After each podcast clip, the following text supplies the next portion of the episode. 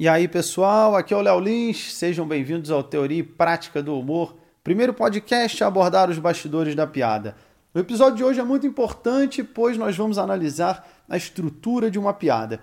Quem já leu algum dos meus livros técnicos sobre stand-up, tanto Notas de um Comediante quanto Segredos da Comédia, não tem muita novidade aqui. Mas, como é um assunto importante, mesmo assim, vale a pena você ficar ligado. Antes de analisar realmente a estrutura, eu vou contar algumas piadas aqui que eu separei de alguns colegas comediantes stand-up, outras de autor anônimo, e depois vamos usar elas até como exemplo para analisar a estrutura da piada, certo? A primeira delas é do Daniel Duncan. Não entendo essa ideia de que drogado é preguiçoso. Que tipo de preguiçoso sobe o morro com a televisão nas costas? Essa aqui é do Márcio Américo. Eu era tão feio que quando meu pai foi ao cartório me registrar, no meio do caminho, ele mudou de ideia e registrou uma queixa contra minha mãe. Segundo ele, eu era uma espécie de atentado ao bom gosto. Essa é do Osmar Campbell. Terminei o meu namoro. Fui contar para minha mãe e não entendi a reação dela. Poxa, meu filho, ela era uma menina tão boazinha, tá cheia de mulher safada por aí. Pois é, por isso que eu terminei. Essa aqui é do finado Márcio Ribeiro. Um cara era tão velho que foi operado para retirar cálculo na vesícula e o cálculo estava em algarismo romano. Essa aqui é do Danilo Gentili. Já reparou no nome Hospital Escola?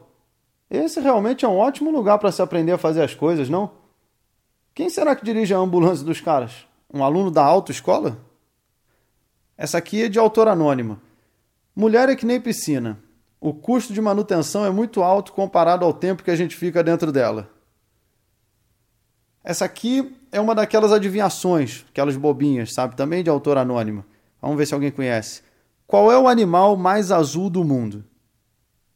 Pensa aí. É o urublu.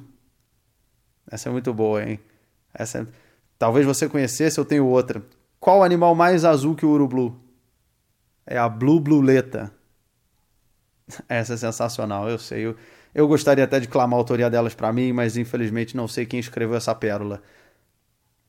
Tem uma que eu vi essa semana na internet que é uma, é uma foto, um, um caption, né? só uma imagem. Eram umas gêmeas siamesas e aí embaixo estava escrito: Se ela dança, eu danço.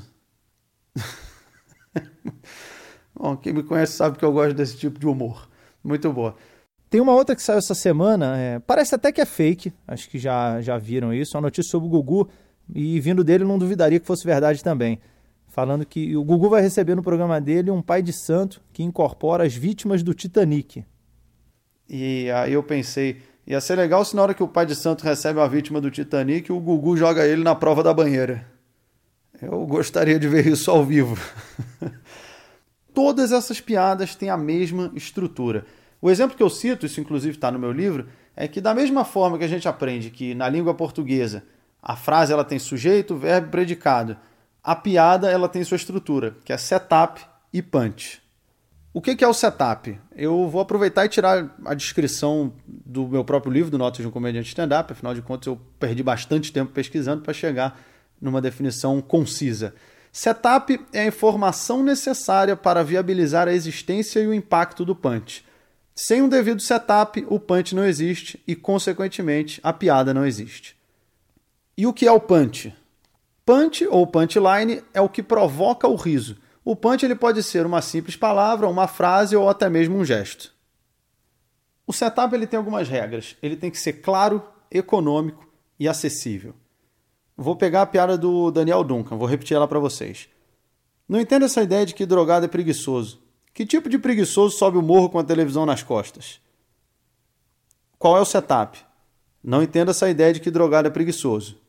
E o punch? Que tipo de preguiçoso sobe o morro com a televisão nas costas? Agora eu vou deixar o setup com menos clareza e a piada perde força. Não entendo por que falam mal de drogado. Que tipo de preguiçoso sobe o morro com a televisão nas costas? Tá errado, a piada não funciona.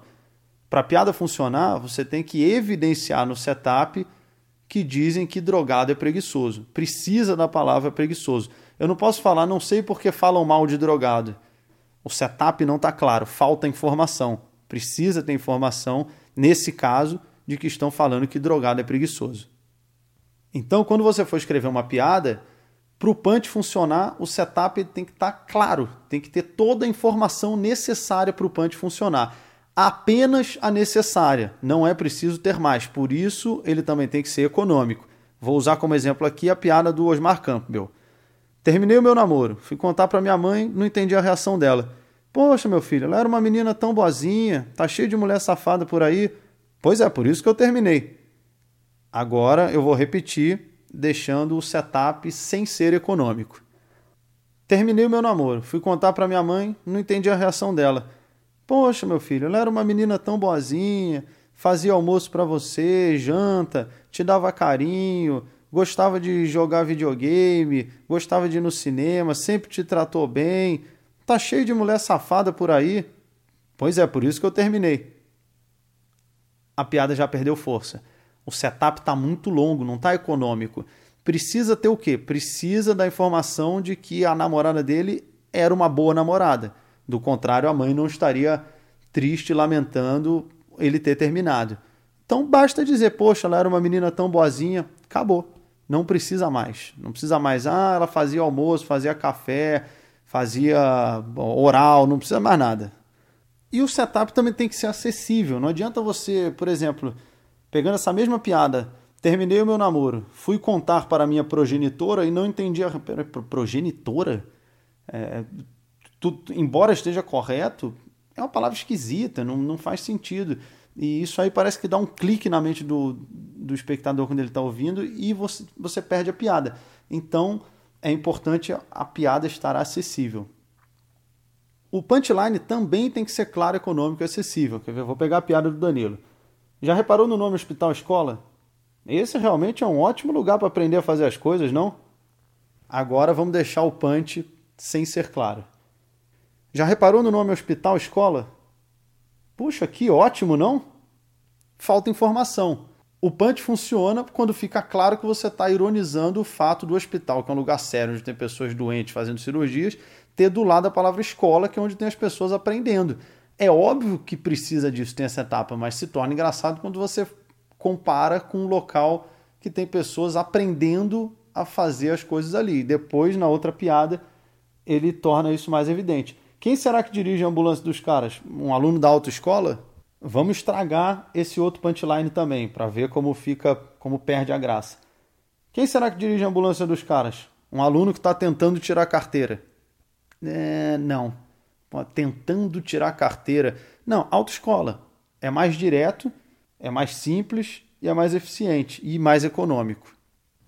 No caso daquela piada das gêmeas siamesas, onde tem a foto delas e a frase se ela dança eu danço, o setup é a foto das gêmeas siamesas e o punch é a frase se ela dança eu danço. Se em vez de gêmeas siamesas fossem apenas gêmeas, a piada não funcionaria, porque tinha um erro no setup. Aquelas outras adivinhações bobinhas também é a mesma fórmula. É, qual animal mais azul do mundo? Isso é o setup. Uru Blue é o punch.